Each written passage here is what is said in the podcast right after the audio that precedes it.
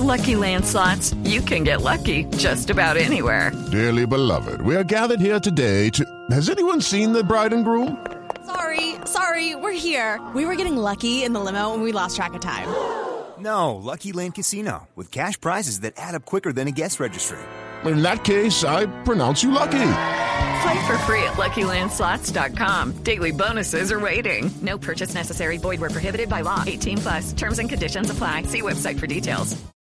Cada avance tecnológico, cada innovación es lo hace, cómo lo hace, para qué sí lo que viene. La nube. Tecnología e innovación en el lenguaje que todos entienden. Aquí comienza La Nube con Juanita Kremer y W Bernal. Buenas noches, bienvenidos a esta edición de jueves de la nube, llenos de tecnología e innovación en el lenguaje que todos entienden. Estamos listos para contarles lo que ha sucedido en tecnología e innovación en las últimas horas. ¡Estamos y listos! Acompañándolos, obviamente, como siempre lo hacemos al final del día con esta, con este programa, esta hora de tecnología e innovación. Ay, qué dicha estar con ustedes. Les vamos a contar algunas noticias que tienen que ver, por ejemplo, con Facebook y la forma en la que su cuenta es vulnerable a un hackeo. Uy, eso es eh, el tema de ¿Usted qué seguridad. tantas cositas guarda en Facebook? No. pronto? ¿Y tú? ¿Sabe No, cuál es el que no. problema, W? Que lo que pasa es que uno no se da cuenta, pero uno tiene la cuenta de Facebook desde hace ya muchos años. Entonces, por ejemplo, desde que usted y yo abrimos Facebook, nos hemos casado, yo tuve hijo y mucha agua corrió antes de que todo eso pasara, antes de que nuestra vida fuera absolutamente feliz. Sí, y además eh, eh, hay, hay muchas cosas ahí que hablan de una historia que tal vez uno no quiere que a esta altura se... Y que se puede malinterpretar. Exactamente, La tal verdad. vez. Eh, sí, tiene razón, sabe que no lo había pensado desde ese punto de vista, Ah, pero ya, ya es hora de que pensemos más en el, Pues mire, en el tema. estuvo a un pelo de salir a flote toda esa historia que usted de pronto como que quiere enterrar en el pasado. Y le voy a contar por qué. Bueno, afortunadamente entonces no pasó. Usted sabe que gracias a los algoritmos y a la inteligencia artificial que ya se están dando pasos agigantados hacia esa dirección, se puede incluso en este instante prever o definir quién puede llegar a ser un terrorista o un criminal solamente con sus gestos y sus movimientos. No. Ya hay algoritmos que pueden leer eso. Más adelante le cuento cómo. Y donde falle, por ejemplo, usted que es una persona tan buena y digan que usted puede ser un terrorista, entonces ahí que... Si uno hace todos los gestos que dice que dice ahí, pues uno no sabe si de pronto Sabe que a mí este tipo de tecnología me da miedo, pero bueno, hablamos más adelante de eso. Más adelante de esto y muchas otras cosas que les tenemos guardadas para el día de hoy. Usted disfrute, acomódese, relájese, porque empezamos con una canción de una banda que es, por supuesto, protagonista en este momento en Colombia. Dentro de minutos, seguramente, en el escenario del Estadio El Campín en la ciudad de Bogotá, va a estar saltando Mick Jagger con todo su combo, con Bueno. eh, Ronnie Wood, con... Bueno, No sé si él salta. salta, ya, ¿Todavía? todavía 72 años, pero él todavía en el escenario. Las enfermeras están detrás. Ah, eh, yo creo que sí. Controlar la presión. ¿Sabe que por eso creo que fue que llegaron con tanta anticipación para el concierto? Claro, para acoplarse, porque es que llevan tres días acá, ¿no? Llevan tres días en la ciudad de Bogotá preparando el concierto y obviamente pues a esa edad ya uno como que espera a que el cuerpo se adapte a la altura, a la falta de oxígeno y él es de los que hace bastantes movimientos en el escenario, así que no quiere que lo, que, que lo coja una baja de tensión así como rápidamente. A esa edad hay que cuidarse, pero de todas maneras a esta hora el Estadio del Campín en Bogotá está lleno de gente preparada para ver a los Rolling Stones que aquí está con uno de sus más grandes éxitos. ¿Cuál? El que usted quiera.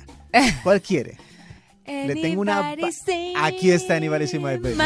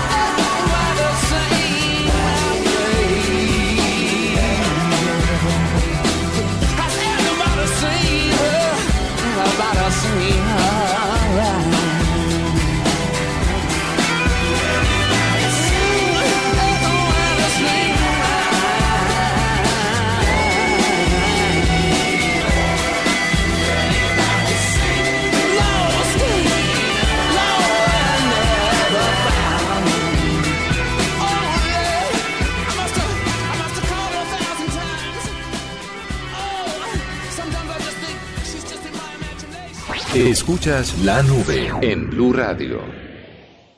Esta es la nube de Blue Radio.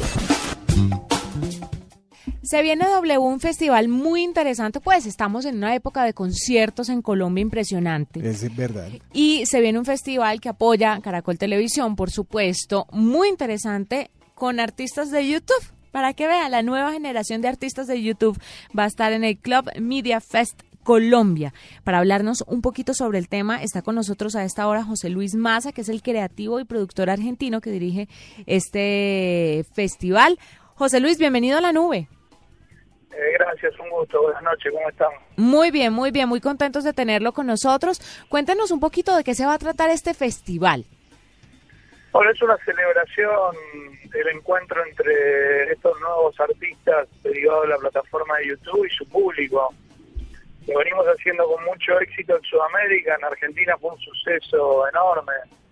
Los chicos acampaban la noche anterior para recibir a sus artistas, los recibían en el aeropuerto. O sea, básicamente es un encuentro entre el público y sus artistas, de esta nueva generación de artistas, ¿no? Por eso quizás algunos se sorprenden porque para el público quizás tradicional no son artistas tan populares, pero para nuestros hijos sí, y los jóvenes también.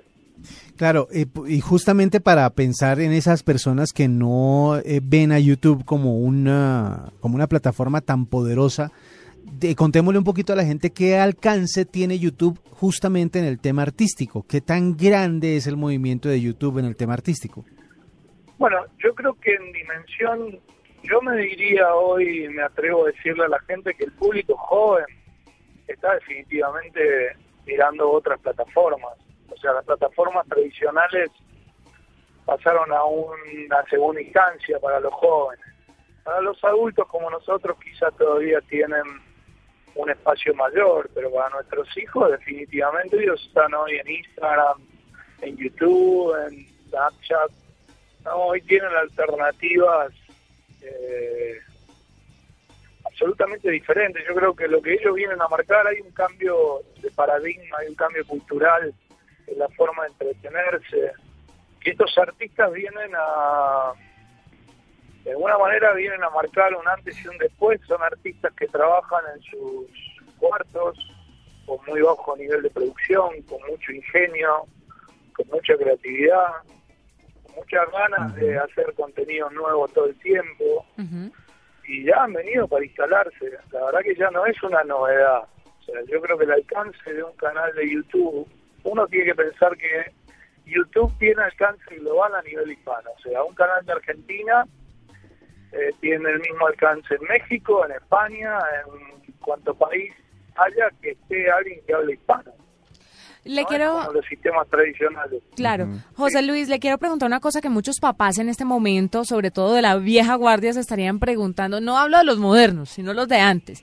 Y van a decir, pero esto, yo tengo entendido que youtubers, esto es por una página en internet y el muchachito se sienta todo el día a ver internet, pero entonces, ¿qué es lo que van a ver? Van a ver cantantes, van a ver comediantes. ¿Cuáles son las personas que van a ver? ¿Son personas famosas que además tienen sus canales en YouTube o son personas que se han hecho famosas solamente por estar en YouTube? No, bueno, yo defino al youtuber como un artista que sabe utilizar la plataforma de YouTube. La verdad que la performance del festival es muy amplia. Hay músicos, hay humoristas, hay chicas que tienen performance a través de la moda, a través del make-up. Eh, o sea que las actividades son varias. No es que solamente algunos hacen cosas muy similares a lo que hacen en su canal y otros tienen performance de escenario, en algunos casos relacionado con su canal o en otros casos absolutamente nueva. Eh, creo que lo que sí el festival lo que trajo, que esto nació en abril del año pasado, le empezó a proponer a los youtubers un escenario para que ellos propongan performance. O sea que es una actividad nueva para el artista de YouTube. Salir de su cuarto y encontrarse con su público en vivo. Eso es lo que tiene como novedad. Ahora, lo que van a encontrarse los chicos es absolutamente similar a lo que ellos ven en los canales de los artistas con un plus extra que es su performance de vivo para el Sí. escenario, ¿no? Sí, claro. Después el festival tiene áreas de entrevistas, tiene escenarios para nuevos talentos o, o talentos que no tienen el nivel de alcance que tienen estos artistas, ¿no? Españoles, peruanos, chilenos. O sea, pi- piensen que van artistas número uno de cada país de habla hispana. ¿De qué? ¿no? El Rubio de España, Sí. Soda de Chile, Babelito de Argentina, Power Tomorrow de México. O sea, son todos artistas que ya están número uno en su país. Bueno, esto también sirve como un incentivo para todas las personas que tienen una inquietud artística y que quieren usar a YouTube como, como la plataforma para poder darse a conocer. Pero usted que conoce y que sabe cómo funciona y qué es lo que atrae a la gente hacia los diferentes canales de YouTube, ¿qué consejo le daría a esos que podrían ser los próximos, los futuros invitados al Club Media Fest? Lo primero que le digo es que es absolutamente gratis la utilización. Por lo cual, aquel que tenga una inquietud Yo defino un artista que el que es capaz de pararse frente a una cámara y hacer lo que realmente tiene ganas de mostrar que el otro vea. Yo no tengo esa cualidad, digamos, por lo cual siempre dirigí, pero nunca me paré frente a una cámara a mostrar lo que hago. Eh, yo creo que aquel que tiene una inquietud de mostrar, sea como eh, chef, como humorista, como músico, como decorador, hoy tiene la posibilidad de la utilización de estas nuevas plataformas que te permiten mostrar y además te permiten interactuar con tus fans. No te olvides que ellos muestran y después interactúan y el público inmediatamente te contesta. Abajo tenés tus comentarios apenas subiste el video. Por lo cual el cambio de paradigma es enorme. Primero, mi consejo es animarse. Segundo es que piensen que el mundo lo que necesita son artistas. Ok. Qué buen consejo. Digamos, Sí. eso, eso es claramente lo que está mostrando esta, esta nueva generación de artistas. Vamos al punto que es lo que la gente, eh, entre otras cosas, le interesa saber. ¿Cuándo será el festival?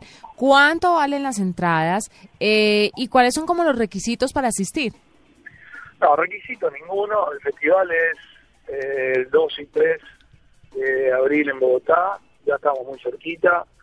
El promedio de las entradas es muy similar a cualquier evento de Bogotá, cualquier concierto. Hay entradas de diferentes valores.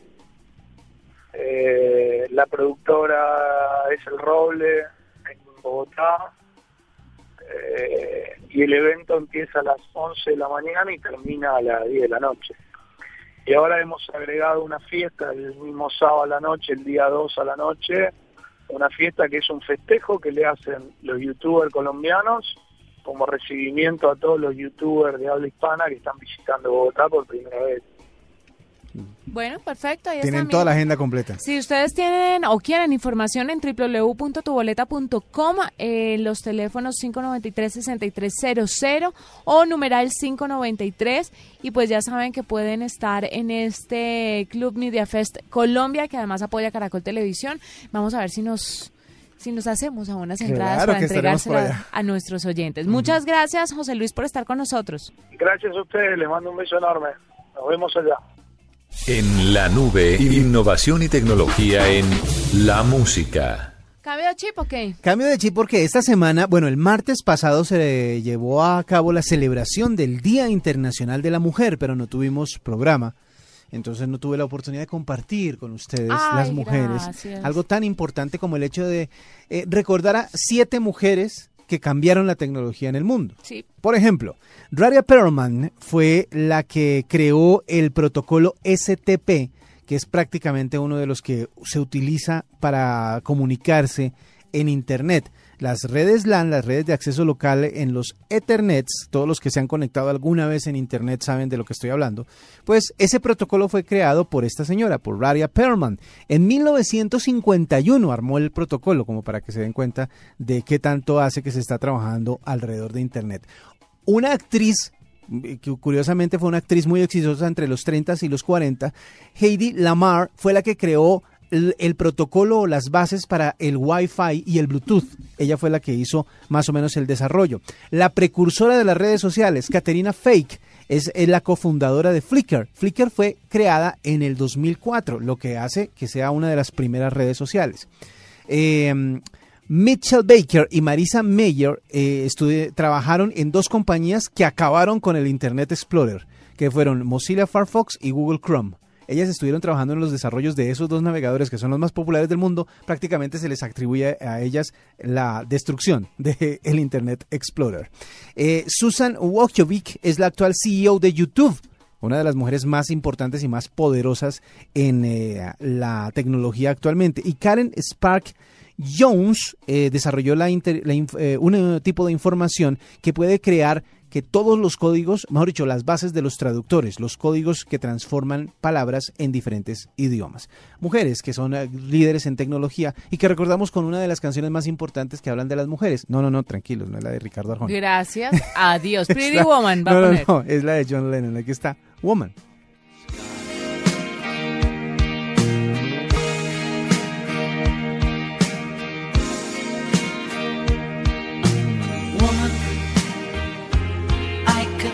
hardly express my mixed emotions at my thoughtlessness.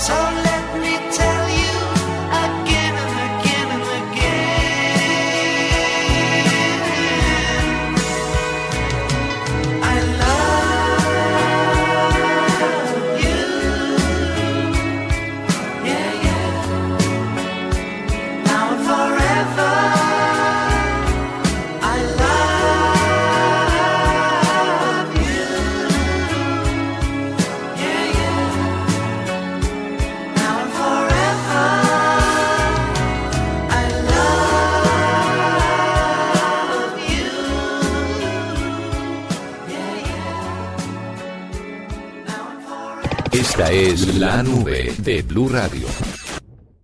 Arroba la nube blue. Arroba blue radio com. Síguenos en Twitter y conéctate con la información de la nube.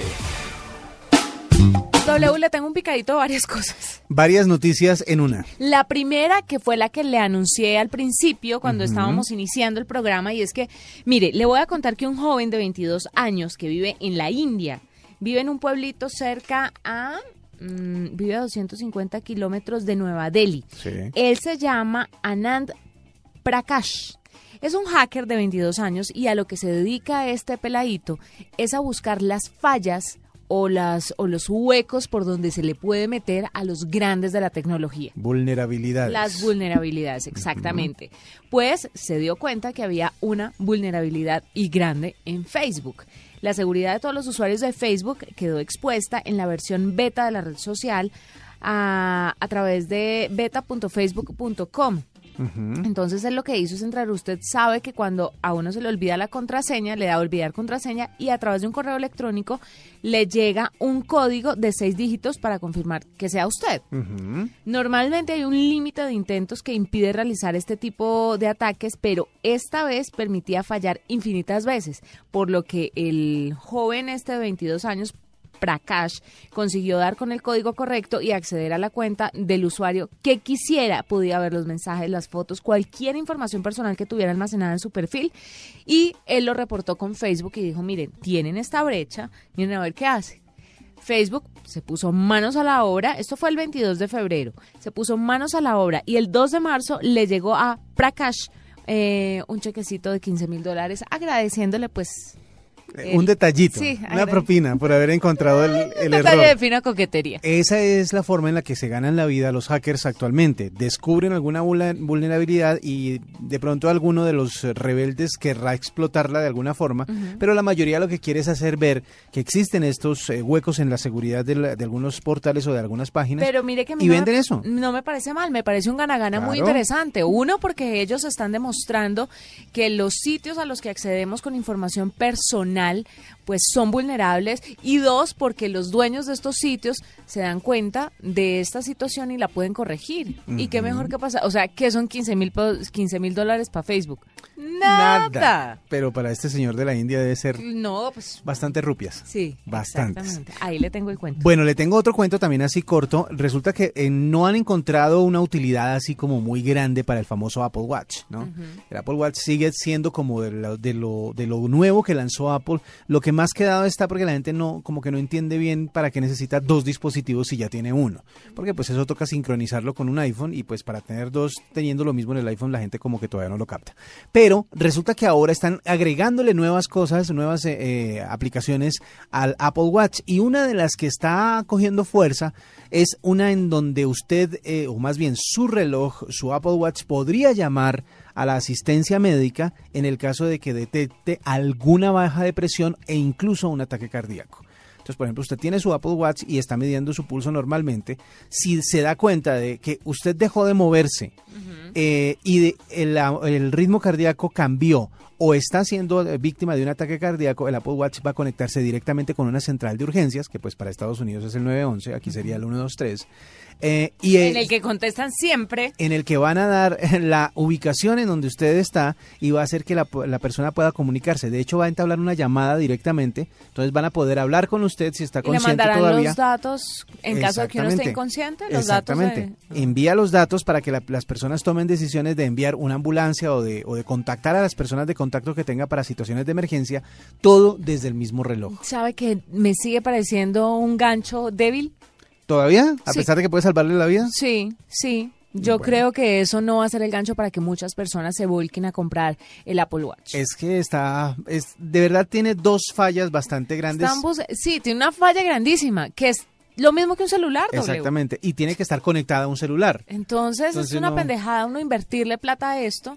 Y lo otro es la cantidad de plata que toca invertirle. porque si fuera un periférico que no fuera tan caro, que fuera más bien accesible, pues uno dice, "Ah, listo, yo lo compro para como para completar todos los gallos que le compro a mi celular. Sí, para engallarme. Pero si es como comprar dos celulares distintos, pues no, no creo no que vale valga la pena. No, Exactamente. Le tengo otra noticia curiosa, esta es curiosita. Usted sabe que por estos días están descargando el sistema Android, el, eh, el eh, Marshmallow, el más reciente eh, del sistema operativo de Android. Bueno, Sí. este sistema operativo, como usted sabe, siempre ha tenido nombres de Siempre, o de postres o de cosas que son ricas al consumir.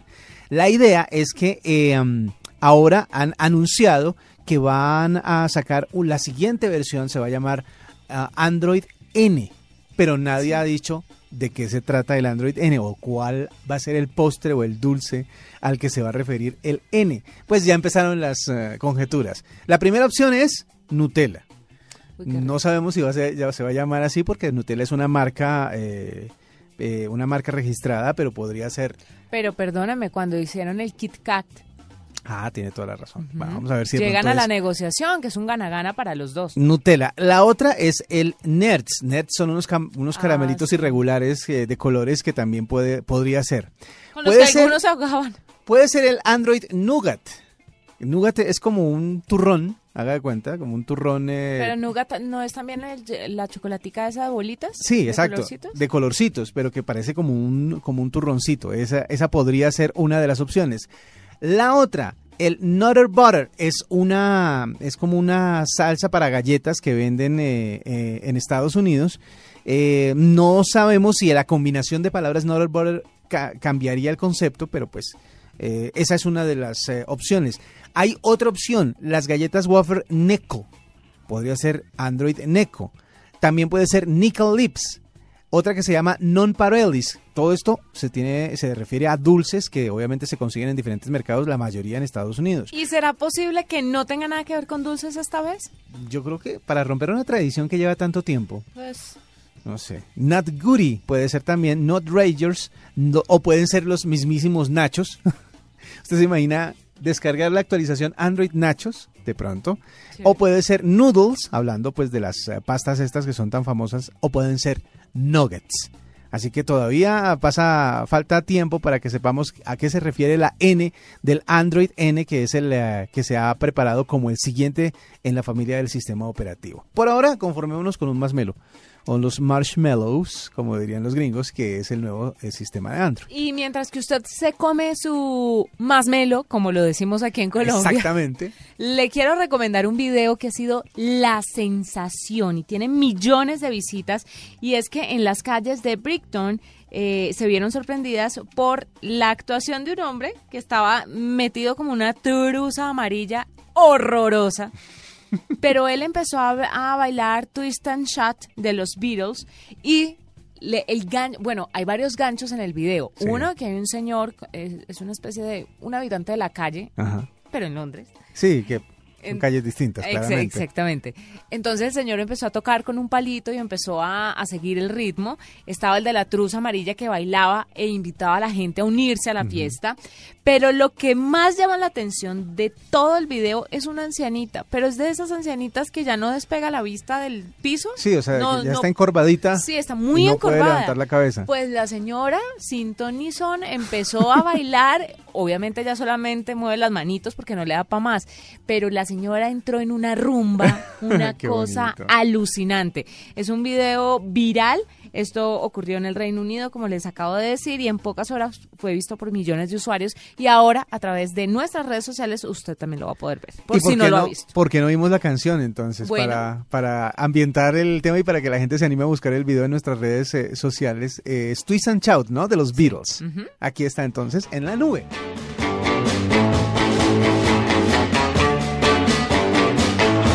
Well, shake it up,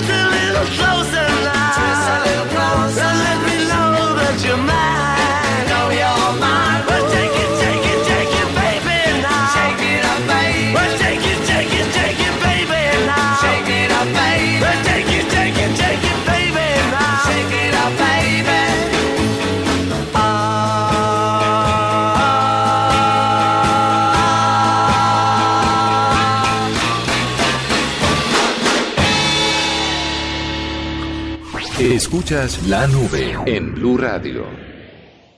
Esta es la nube de Blue Radio.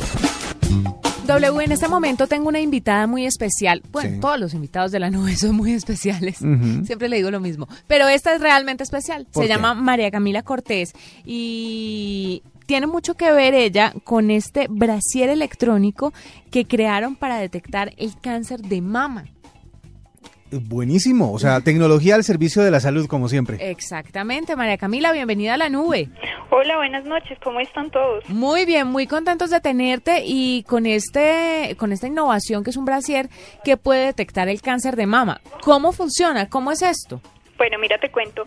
Eh, la idea es que eh, el- brasier tiene dos sensores en cada, pues en cada copa. La idea es que se pueda registrar la temperatura de las mamas en mediante un software que tenemos y pues el brasier se actualmente se, se conecta ah, mediante USB al computador, pero la idea es poderlo desarrollar para que sea totalmente portable. Es decir, esto viene como con una aplicación, como con una, con, con algo de, de de software para, para realizar el diagnóstico. Exacto. Nosotros revisamos la temperatura de cada... eh, a ver, el sensor, eh, re- eh, son dos sensores y cada uno representa un canal para cada seno. Entonces, cada canal toma la temperatura de un seno. Ah, los cambios de temperatura son una de las ¿Son un características. indica- indicador de que la persona puede tener o desarrollar un cáncer?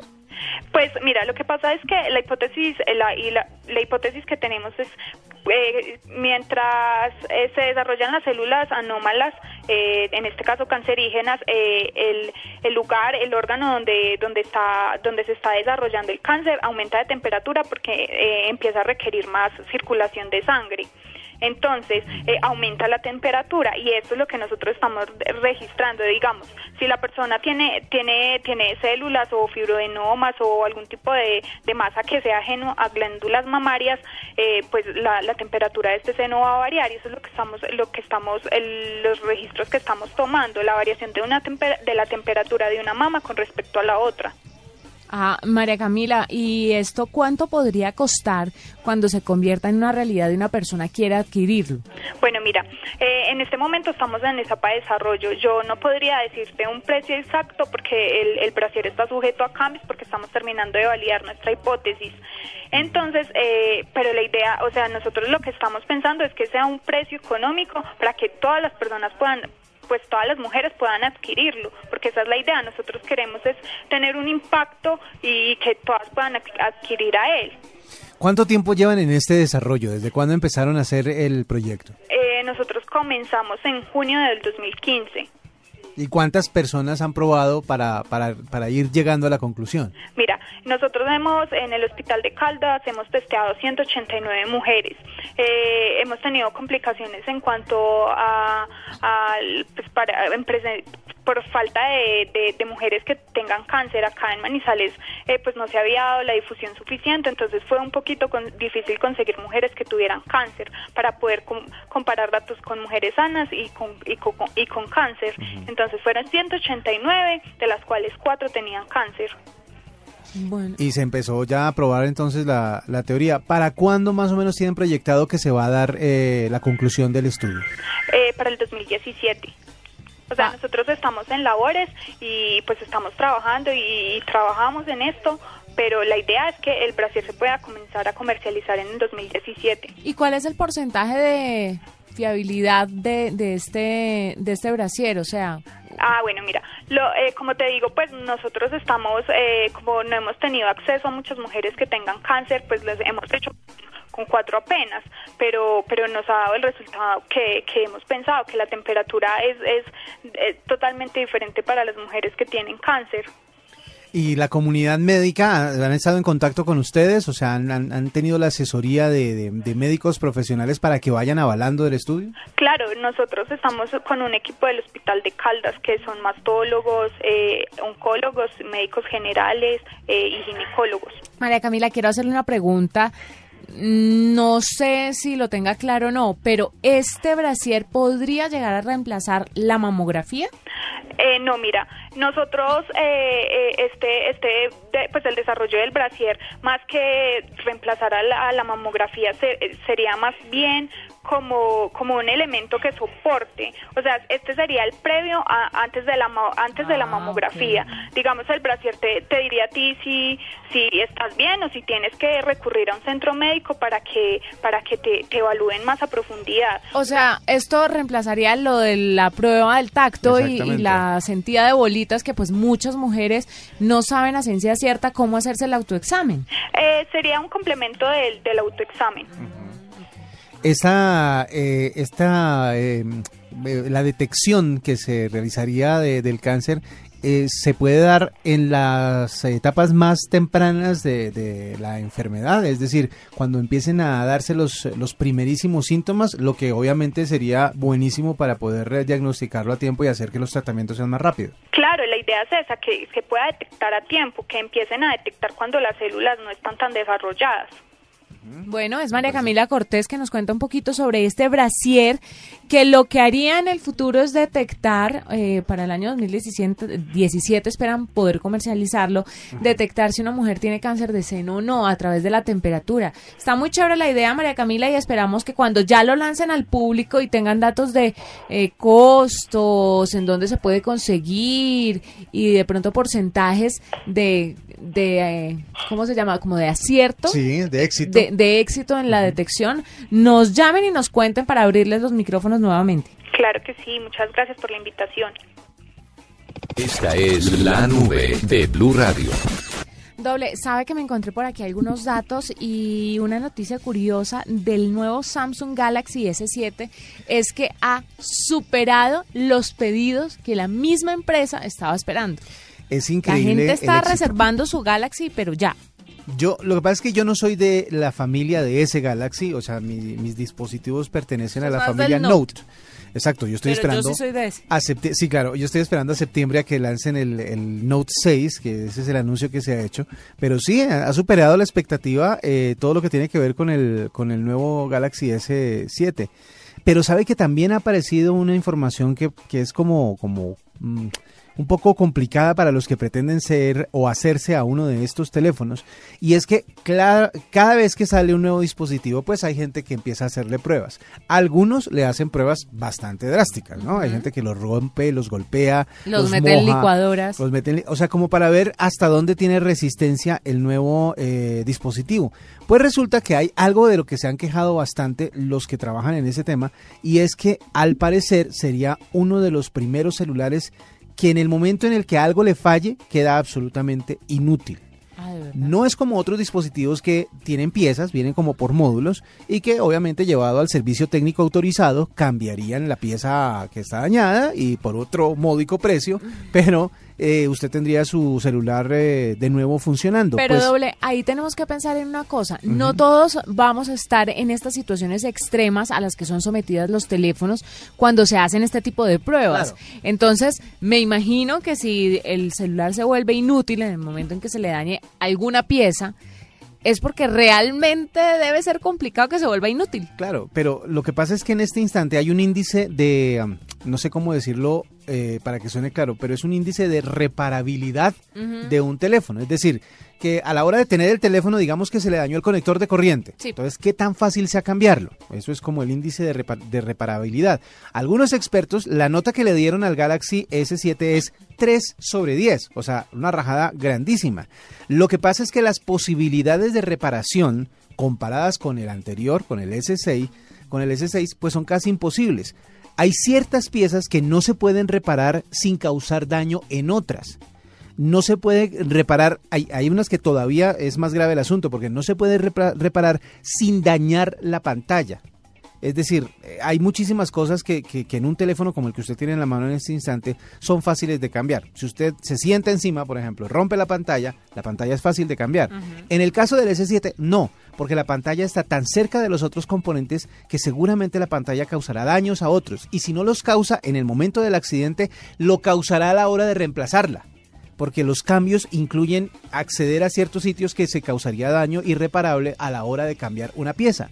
Es bastante complicado, pero lo que está llevando esto es a la conclusión de que ya los dispositivos van a tener una vida útil muy limitada para poder estar cambiándolos constantemente. Pero no hablemos nada más del sistema de- del celular como tal físico que tenemos en la mano, hablemos del sistema operativo, como pasa con los celulares, los celulares de Apple, que a medida que van avanzando, que es cada seis meses aproximadamente, pues el celular que usted tiene viejito, más inútil se va volviendo. Vea, Entonces son unas cosas por otras. ¿Sabe que vi una prueba de este Galaxy S7 en el agua? ¿Y qué tal? lo ensayaron, eh, lo vi ayer precisamente en. CNN en español y hay un personaje que se encarga de ensayar los nuevos los nuevos lanzamientos y se metió en una piscina con él y dice que funciona, le aguanta 30 minutos bajo el agua 30 minutos sin que se dañe. y después hace llamadas y todo bueno, bien. o sea que usted puede hacer la popular selfie bajo el agua. Sí, y están- perfecta además, quiero contarle. para evitar los problemas po- como por ejemplo el hecho de tener que cambiarle la batería, que es una de las cosas básicas en los Samsung, es tanto que han desarrollado incluso herramientas para evitar daños en el dispositivo. Ah, ah, o sea que si usted quiere eh, proteger su teléfono y en algún punto dice voy a cambiarle la batería, es mejor que piense en el cambio de herramienta, en, comprar mejor esta herramienta. Incluye algo que sostiene la tapa sin que se golpee con nada a la hora de abrirlo y una pestañita que sirve para abrir. Es decir, usted ya no tiene que hacer como en estos dispositivos como que, el que- en el que tenemos nosotros acá, que usted le mete la uña por la pestañita del costado y abre la parte de atrás. ¿No? Nunca lo he intentado. Nunca lo he intentado. Bueno, eh, lo que pasa es que usted le tiene un forro, pero eso es lo que hace uno normalmente a la hora de quitar la batería. En este caso sería con una herramienta especialmente diseñada para eso. Es decir, están combinando lo de la fragilidad del sistema con el tener más cositas para vender. Mire, aparte de Galaxy y de este nuevo celular de Samsung para que los oyentes pues tengan diferentes opciones a la hora de adquirir un nuevo smartphone, por Sí. si lo quieren hacer, hay que hablar del Huawei eh, 8, ¿no? El Huawei- Mate 8. El Mate 8. Sí, señora. En estos días se hizo el lanzamiento. De hecho, se hizo de una manera curiosa. Se hizo el martes El en martes, Colombia. el martes en Colombia a las 8 en punto se apagó la televisión. Toda la televi- eh, cuatro canales, eh, los tres canales eh, más grandes de Colombia, eh, Fox, esos fueron los que yo monitoreé. Y creo que otros canales a las 8 en punto empezaron con un comercial, era como de unos eh, paisajes súper bonitos y de un momento a otro la imagen se empezaba a dañar, quedaba en negro y, y con un pito y todo el mundo quedó como, ¿y esto qué le pasó? Y cambiaba uno de los canales y en todos los canales estaba lo mismo. Y empezó a aparecer un aviso de batería baja, batería baja. Y al final decía, miedo, miedo es quedarse sin batería. Y es porque la promesa de este nuevo teléfono, de este nuevo terminal de Huawei, es que la batería dura mínimo unas 40, 48 horas. La idea es que eh, uno de los miedos más grandes de los que tiene la gente es eh, poder eh, durar o poder utilizar su dispositivo móvil durante mucho tiempo sin necesidad de que se Es que los tenga que recargar. dispositivos móviles hoy en día no son móviles. Uno no. tiene que estar pegado a un conector por lo menos dos veces al día. Hay unos celulares que tienen mejor rendimiento que otros, pero me parece que esta promesa de Huawei es una gran apuesta y es un gran gancho para la gente que quiere adquirir un smartphone. Exactamente. La idea es que, por ejemplo, en modo de reposo va a durar casi una semana completa sin necesidad de recargar. Pero si usted quiere, puede tener 28 horas de conversación. O sea, si quiere, puede hablar 28 horas seguidas. O si quiere, puede oír cuatro días seguidos de música. Esa es la promesa que hace Huawei con este nuevo dispositivo, el Mate 8, que fue el lanzamiento estrella de esta semana en nuestro país. Eh, se vienen más lanzamientos de Huawei. Huawei sigue como eh, innovando, preparando nuevos terminales, pero este debe ser uno de los de los eh, interesantes. Juanita ahí lo está probando, tomándose fotos. Vamos a, a poner algunas de estas fotos en nuestras redes sociales para que vean. Estas Que son además tomadas- usted se lo prestaron para probarlo. Claro, aquí lo tenemos para probarlo. Muchas gracias a la gente de Huawei de paso. Y por eso estamos eh, contando todas las características que tiene el nuevo Huawei. Esta es la nube de Blue Radio. Arroba la nube blue. Arroba blue radio com. Síguenos en Twitter y conéctate con la información de la nube. Hace un tiempo salió una noticia o eh, contaron los medios de comunicación que uno de los fundadores de Instagram, de los creadores de Instagram, Kevin Systrom, visitó al Papa.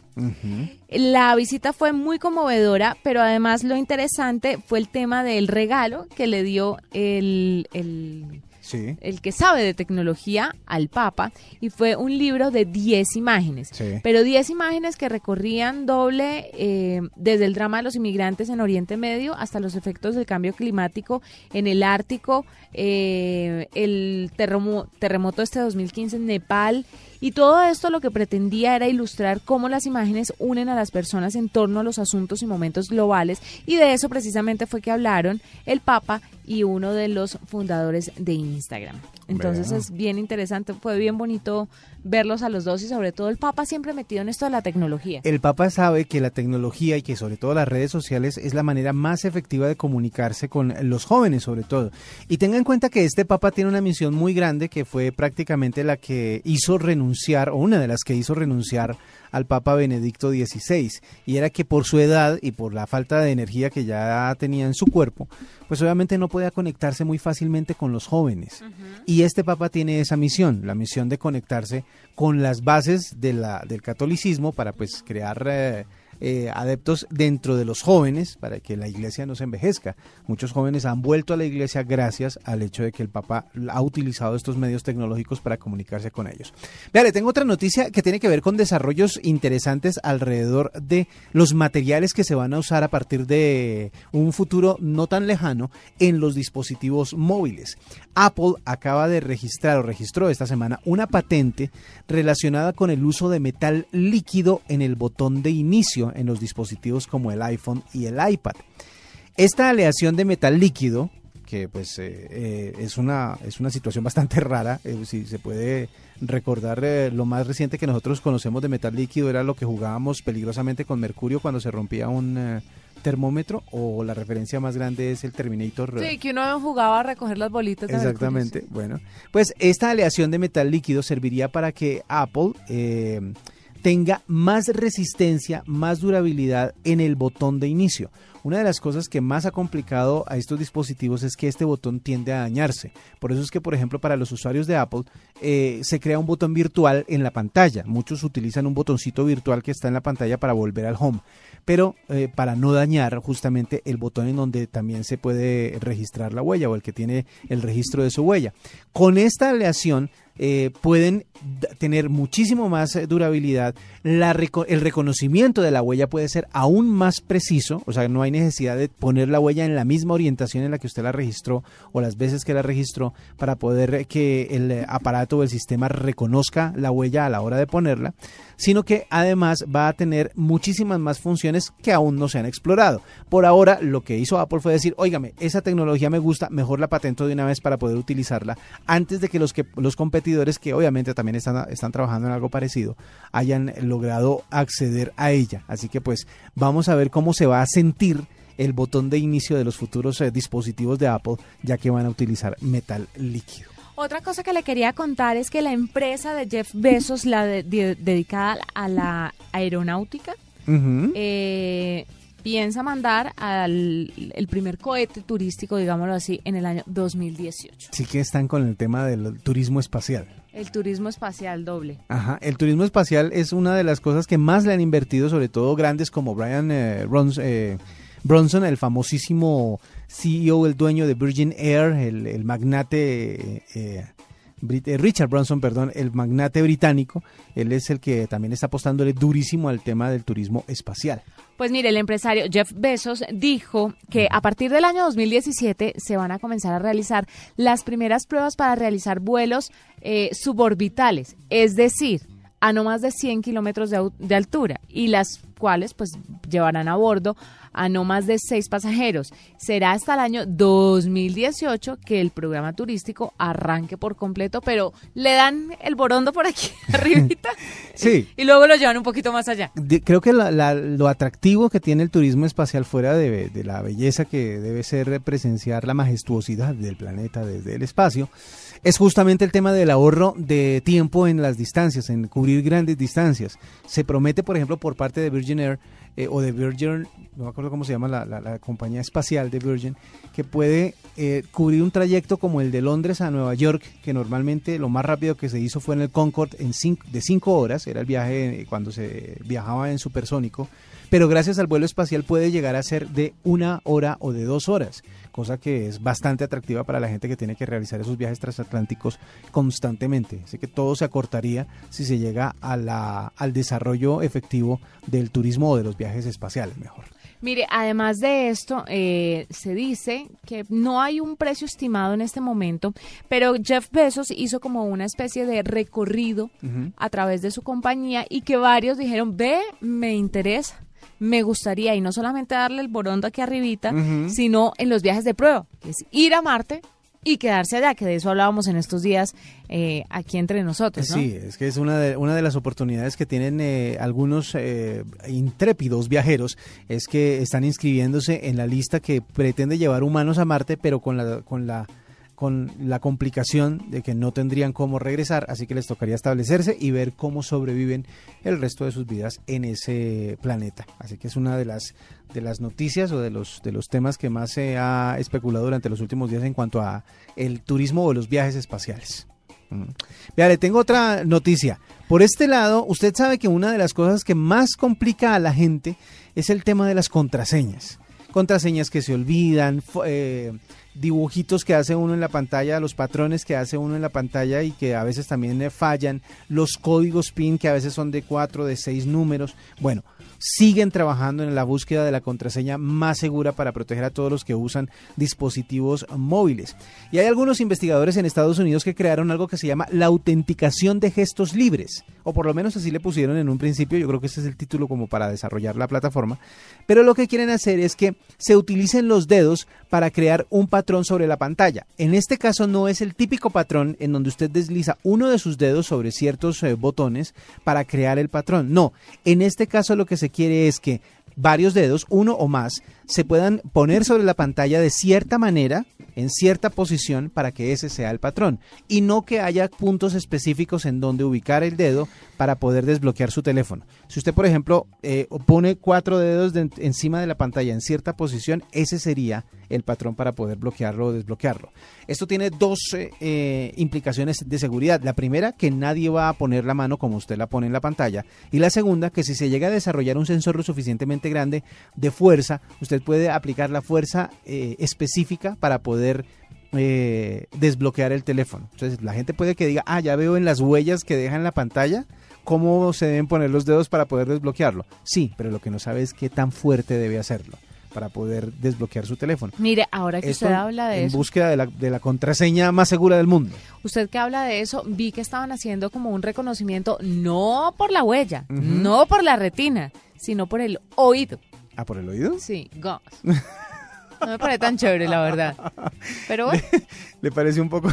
Me parece un poco asqueroso uno tener que meterse algo en el oído para que le reconozca a uno el teléfono y le se le desbloquee, pero pues Eh, Es que de para... gusto no hay disgusto. Sí. Habrá gente que tenga sus buenos guardados en el en el celular y pues busquen este tipo de autenticación. Es posible, digámoslo, digámoslo así. Mira, vámonos con un lo que no sabía y ya nos despedimos de todos ustedes. Nos encontramos mañana nuevamente a las ocho y media aquí en la nube. Usted debe saberlo todo en tecnología e innovación, pero si le falta algo por saber, aquí está en la nube. Lo que usted no sabía. A esta hora de la noche tenemos un invitado porque queremos hablar de algo que ha aparecido y que es una plataforma bastante interesante, sobre todo para las empresas. Eh, se trata de Oh My Fi, algo así como Oh My God, pero pues como la internet ahora invade todo, pues se puede decir que es como Oh My Fi. Para eso hemos invitado a Diego Rodríguez, él es el CMO, el Chief Marketing Officer de Oh My Fi. Eh, Diego, buenas noches y bienvenido a la nube. Eh, buenas noches, señor Wilson, ¿cómo está? Bueno, cuéntenos, ¿de qué se trata el tema de Oh My Fi? ¿Para qué sirve? ¿Quién lo puede tener? ¿Y cuál es el uso que se le puede dar? Bueno, Wilson, pues te cuento así rápidamente. Nosotros somos una plataforma de marketing digital que crea experiencias a través del uso del Wi-Fi en los establecimientos comerciales. Nuestros pues, principales clientes son restaurantes, bares, eh, cafeterías, centros comerciales y pues lo que buscamos es crear herramientas de entretenimiento, fidelización y comunicación a través del Wi-Fi para los clientes y sus eh, pues y sus usuarios. O sea, digamos los a que ver. van a las salas de espera. Exactamente, eso, a eso me iba a referir, como para ponerlo en términos prácticos. Cuando uno va a un centro comercial muchas veces busca una, una, una red abierta para poder conectarse a Internet. Lo que ustedes ofrecen es como esa red abierta, pero con información y con eh, cosas interesantes para los visitantes del área. Sí, o sea, lo que tratamos de, de crear a través de nuestra plataforma es crear siempre como experiencias. Entonces, digamos que tú vas a una tienda y te conectas al Wi-Fi, o lo que pasa a muchos clientes, pero yo ya tengo internet, ¿para qué necesito el Wi-Fi? Entonces, nosotros creamos herramientas interactivas, por ejemplo, para hacer consultas de catálogos, hacer chat y servicio de soporte en línea. Entonces, no tengas que sentarte a soportar una fila de una forma aburridora o crear juegos e interactividad con los usuarios, de tal manera que si tienes que esperar, pues a un momento mucho más agradable y te puedas comunicar con tu marca. O haz de cuenta esos momentos cuando vas con tu esposa y mientras ella hace todas las compras y tú estás sentado en un almacén, pues puedes ver, por ejemplo, las noticias de qué está pasando en este momento, eh, pues donde estás ubicado. Ah, ya, es decir, por ejemplo, vamos a poner un ejemplo, usted me corrige si me equivoco. Si yo tengo la plataforma y estoy en un centro comercial, en un almacén, pero resulta que acaban de lanzar una oferta en otro, me va a salir la notificación para que yo vaya y revise la oferta. Sí, exactamente. Nosotros creamos una plataforma que lo que hace es que va aprendiendo los gustos, los perfiles, los intereses y las motivaciones de las personas. Entonces, claro, pues si tú te conectas al centro comercial, pero tú te, eh, pues la plataforma sabe que tú eres Wilson y que te gustan, no sé, el tema de los zapatos. Sí, me que gustan. Tú estás conectado en un almacén de ropa para mujeres, pero entonces la publicidad y los contenidos llegan hasta tu celular y te dicen, Wilson, mira, hay unas promociones de estos zapatos que te encantan, con el color que te fascina. Entonces dices, ve, eh, amor, voy a ir a un momento a este almacén, mientras tú terminas tus compras, yo hago las mías. Entonces se crea un tema donde creas una conversión en tiempo real. Eh, ¿Y en dónde podemos ya, en este momento, eh, probar esa tecnología? ¿Hay alguna algún sector en Bogotá, en Medellín, en Cali, en Bucaramanga, en algún lugar en Colombia donde uno pueda usar Oh My Fi? Sí, claro, pues actualmente nosotros somos una empresa pereirana, pero pues estamos trabajando aquí en Bogotá y abriendo mercado en Medellín y Cali. Actualmente tenemos unas estaciones con el mío en Cali, ya funcionando con OMIFI. Eh, aquí en Bogotá actualmente en los puntos de Wi-Fi de TV tenemos eh, montada nuestra plataforma eh, en la cadena de restaurantes Wings, algunos restaurantes de Frisbee y pues eh, en Donuts en Medellín. Bueno, pues interesantísimo y muy útil, sobre todo para la gente que anda en centros comerciales o que tiene como esa facilidad o esa intención, pues, de conectarse en Internet cada vez que llega a algún lugar que le gusta. Oh My Fi es la revolución del marketing Wi-Fi al servicio de grandes empresas. Es Diego Rodríguez, el Chief Marketing Officer de esta empresa que estaba con nosotros a esta hora en la nube. Diego, muchísimas gracias por esta información y por los minutos aquí en nuestro programa. Muchas gracias. Que te vaya muy bien. Hasta aquí la nube. Los avances en tecnología e innovación de las próximas horas estarán en nuestra próxima emisión. La nube. Tecnología e innovación en el lenguaje que todos entienden. La nube por Blue Radio y bluradio.com.